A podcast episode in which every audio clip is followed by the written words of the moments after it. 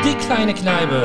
Einblicke, Hintergründe und Tresentalk aus Hotellerie und Gastronomie. Es ist aus der Branche, es ist für die Branche. Und alle, die es genauer wissen wollen.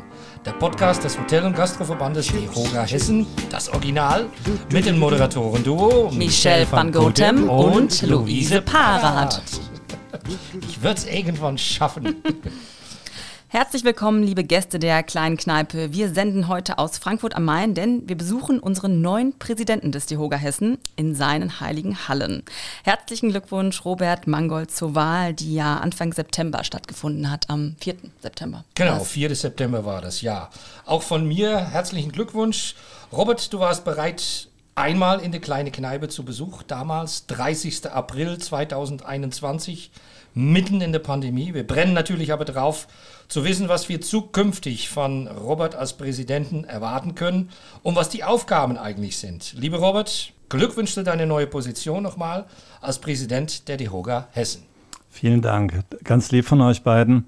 Genau, in Corona in 21 am 30. April, das war noch eine ja, blöde Zeit für uns alle. Und danach ging es natürlich besser. Und ja, und jetzt sind wir eigentlich durch, ja, mit der Corona, mit sehr viel Erfahrung. Leider hat es natürlich auch ganz viele Opfer gegeben, für manche Familien richtige Opfer. Und bei uns in der Branche haben leider auch einige äh, schließen müssen oder haben den Beruf gewechselt, sind woanders sind und die fehlen uns natürlich alle. Das war halt ein großer Einschnitt für uns alle, für jeden, der selbstständig ist. Der hatte natürlich auch Furcht und auch ich hatte da so manchmal Sorgenfalten auf der Stirn. Aber ja, also wir haben das alles geschafft. Wir hatten viel Unterstützung bekommen vom Bund, vom Land und natürlich von unseren Mitarbeitern, von unseren Kollegen, von unseren Familien. Da bin ich da wirklich sehr dankbar für, dass wir da jetzt wieder nach vorne schauen können. Ja, Robert, du bist ja auch geschäftsführender Gesellschafter der Tiger- und Palmengruppe, wo wir uns jetzt gerade befinden, äh, befinden, Präsident des Verband Deutscher Varieté und Vorstandsvorsitzender des DEHOGA Frankfurt. Würden deine Mitarbeitenden dich als Workaholic bezeichnen? Niemals. Die würden sagen, fleißiger Schwabe. Ja, also da komme ich her und äh, das sind natürlich so Dinge, die kriegt man auch mit in die Wiege gelegt. Bei uns in der Familie, wir waren immer selbstständig, hatten ein Unternehmen und äh, so lernt man das von klein auf, dass es erstmal dem Unternehmen ebenso gut gehen muss wie einem selbst. Und die Arbeit muss Spaß machen. Und ich hatte das Glück, äh, einen Beruf zu lernen, der mir heute noch viel Freude bereitet. Ich führe ihn nicht mehr aus, aber ich kann für unsere Köche, für unsere Gastronomen, für unsere Mitarbeiter ganz viel organisieren. Und da ist natürlich halt die Verantwortung in den vielen Unternehmen keine Last, sondern Freude. Jetzt hast du gerade schon ein bisschen was zu deiner Vita gesagt. Aus ähm, Esslingen am Neckar kommst du ursprünglich her. Kannst du noch ein bisschen was zu deiner beruflichen Laufbahn ähm, sagen? Wie bist du hier gelandet? Naja, also äh, familiär äh, war ich zehn Jahre da unten in, in Baden-Württemberg äh, zur Schule gegangen, mit der Familie gelebt. Da haben wir auch heute noch viel Verwandtschaft. Aber äh, die Familie meiner Mutter nach der Trennung meiner Eltern, da sind wir nach Frankfurt gezogen. So wurde das natürlich halt meine erste Heimat. Auch wenn äh, ich ab und an noch Heimatgefühle bei Pretzeln oder in der Nähe von Stuttgart bekomme, wenn ich da durchfahre oder zu Besuch bin.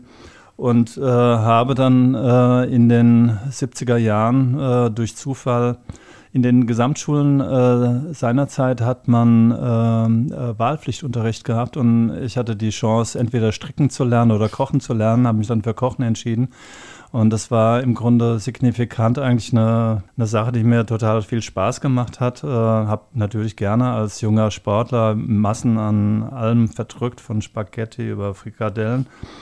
Und so war das natürlich halt auch äh, eine schöne Bereicherung des Speisezettels. Und dann über ein Praktikum im Interconti Frankfurt kam ich dann zu dem Beruf und habe ich dann entschieden, also kein Abi zu machen, sondern halt äh, tatsächlich ein, eine Lehre äh, zu machen. Das, was heute nach 40 Jahren immer noch mal halt irgendwie so ja, so diskutiert wird, geht man äh, auf die Universität oder lernt man einen handwerklichen Beruf. Ich habe mich einerzeit dafür entschieden und äh, es war auf gar keinen Fall ein Fehler.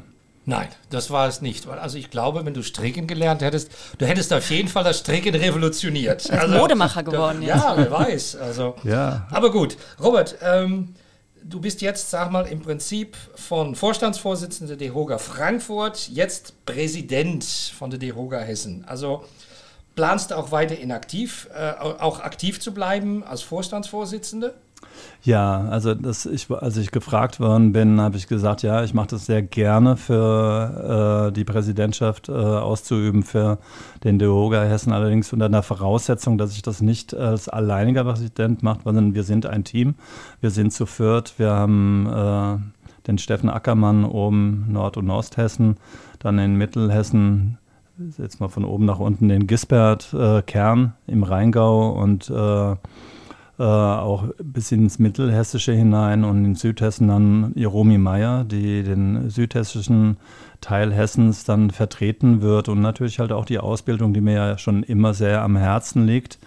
Und so sind wir ein Quartett und äh, ich bin der Präsident, aber möchte das immer im Team äh, äh, ja, erstreiten, ausüben.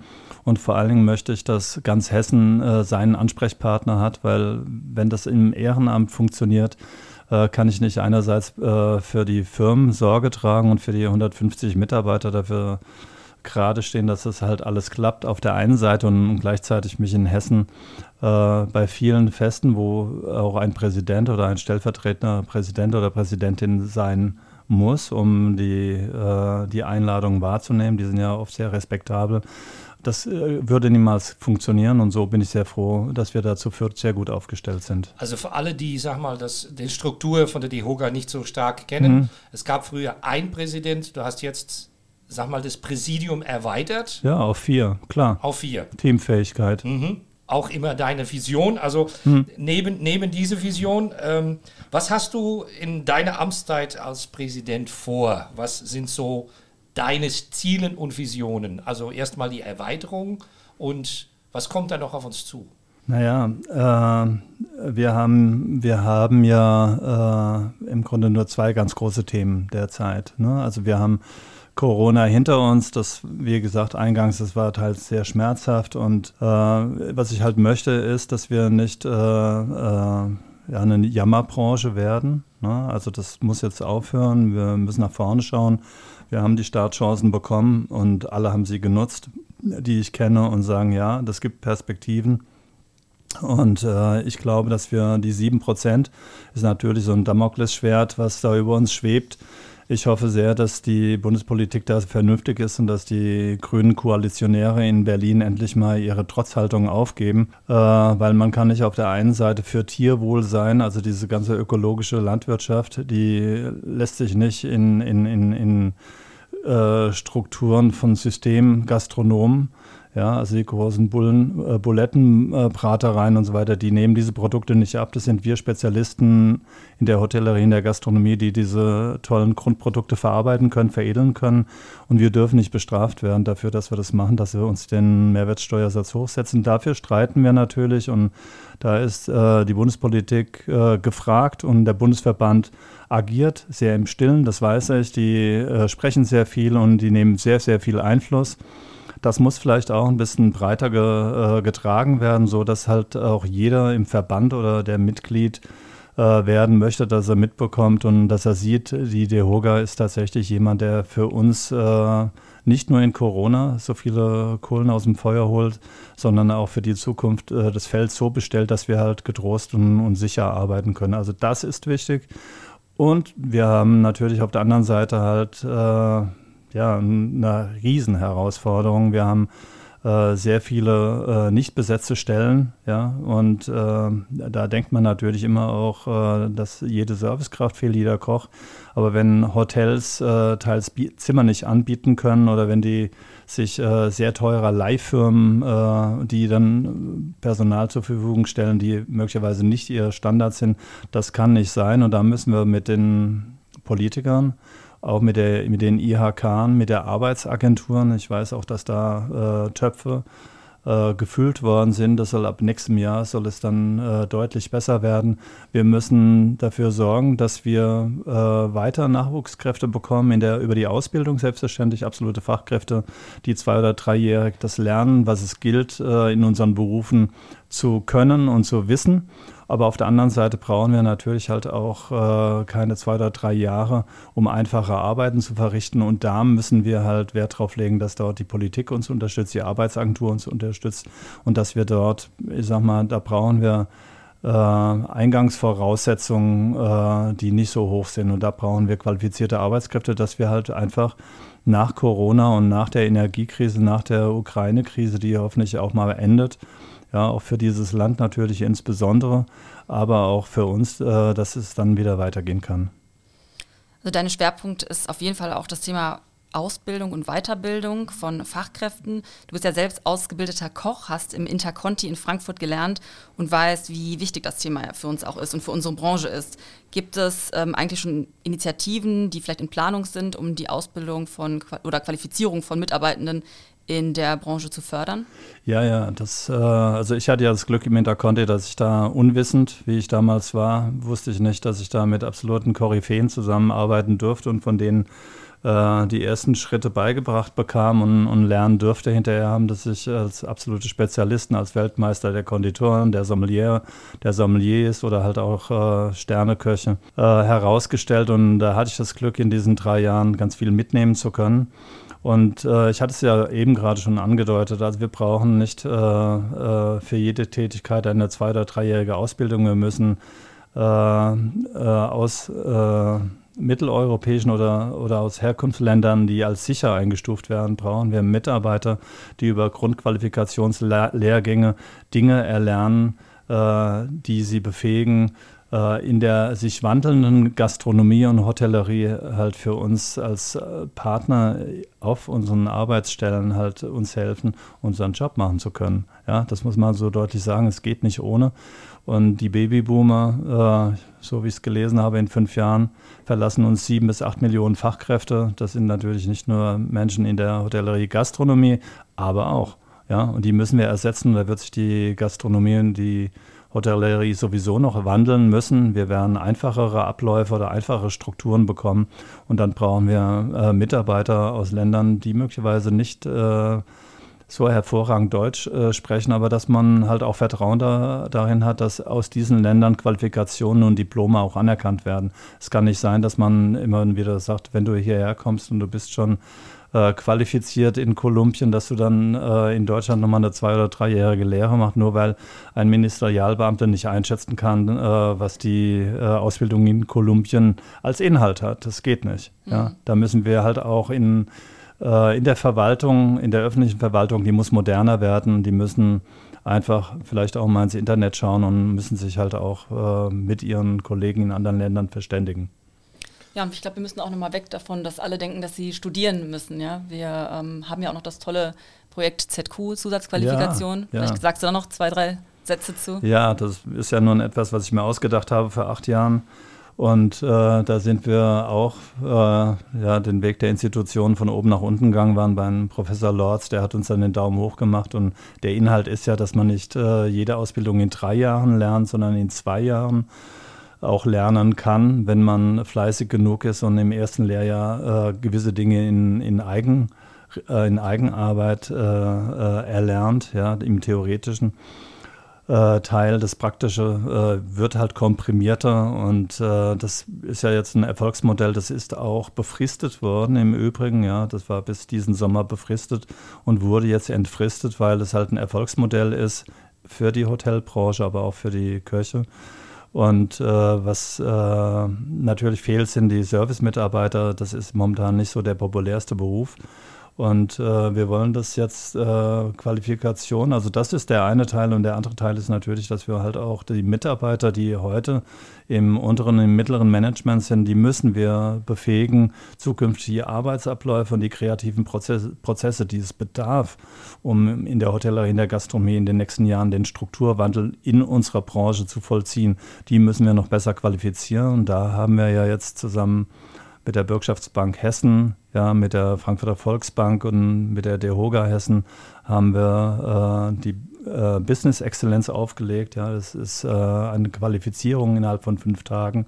Bekommt man da äh, sehr viel Wissenswertes, äh, nicht nur rund ums Banking und Betriebswirtschaftliche, sondern auch, wo sind Fördertöpfe und was muss ich wissen bei Transformationsprozessen. Und das findet äh, am, ich glaube, am 7.11. erstmals in Frankfurt statt. Und das ist ein Modul.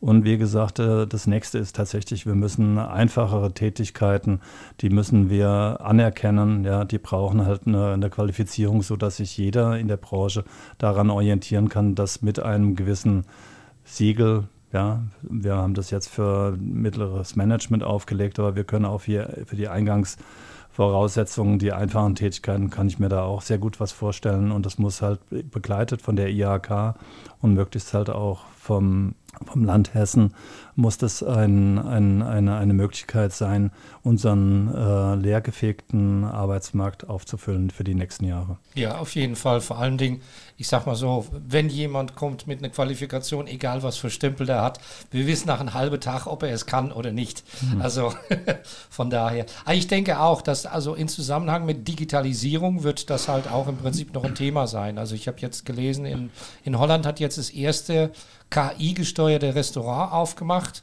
Und also er hofft sich 20 Prozent weniger Personalkosten und damit hat er alleine schon die ganze Reservierung bis zum Tisch wird komplett digital ablaufen. Also man kann noch anrufen, aber man spricht mit dem Computer, man meldet sich an, man wird an den Tisch begleitet von einem Roboter und ab dann greift, sag mal, im Prinzip der Gastgeber dann, dann ein in das Geschehen. Also deswegen, also man muss da ja kreativ sein, denke ich mal.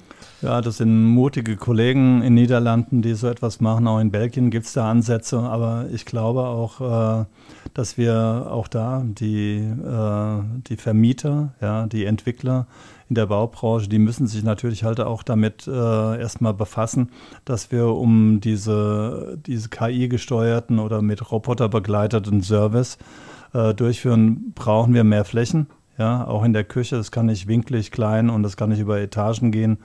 Dann lassen sich natürlich halt äh, über diese Strukturen äh, auch, äh, ich sag mal, Arbeitsplätze äh, entweder ein, einsparen oder halt ersetzen, ganz sicher. Also ich kenne äh, in Berlin in einem Museum hatte ich das schon vor zwei Jahren gesehen und äh, da werden die kleinen Roboter eingesetzt, wenn nichts los ist. Ja, und wenn, äh, weil die Gäste sind ja auch ein Teil des Prozesses, weil die Gäste machen dann oftmals in diesen Strukturen, weil sie es auch noch nicht gewohnt sind, ja, doch auch das eine oder andere durcheinander, so dass man bei Vollbetrieb die nicht einsetzen kann. Also das eine gilt für, für die Branche selbst, aber natürlich auch die Gäste. Das ist wahrscheinlich ein, ein Ping-Pong-Annäherungsprozess, der wird noch ein paar Jahre dauern. Ja, da hast du ganz recht. Mhm. Aber es kann, ein, kann eine Hilfe sein, ja.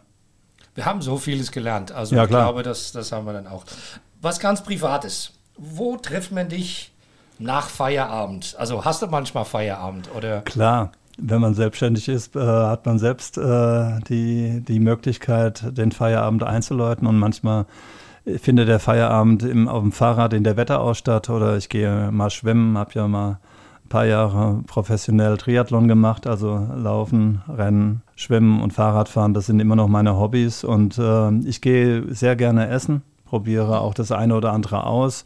Habe ja viele Kollegen, wo ich gern zu Gast bin und da, wo sauber und ehrlich und äh, schmackhaft gearbeitet wird, da trifft man mich an. Robert, zum Abschluss, welche Botschaft möchtest du unseren Mitgliedern des DeHoga Hessen und ja auch eigentlich der gesamten Hospitality-Branche mitgeben? Hm.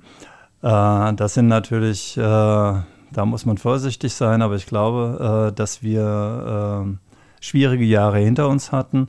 Und äh, die, die diese Jahre hinter sich hatten, die können stolz sein auf sich und die können nach vorne schauen und wissen, können, können sicher sein, dass die nächsten Herausforderungen sehr viel kleiner werden und dass wir die vor allen Dingen halt als Team im, in der DEHOGA, ja, in Hessen, in Frankfurt, aber auch überall in Deutschland, wir werden die bestehen weil wir haben äh, in den letzten Jahren ganz viel gelernt und äh, die Transformationsprozesse, die sind angestoßen, ja, und da bin ich mir sicher, dass wir äh, sehr gute Jahre vor uns haben werden. Danke dir.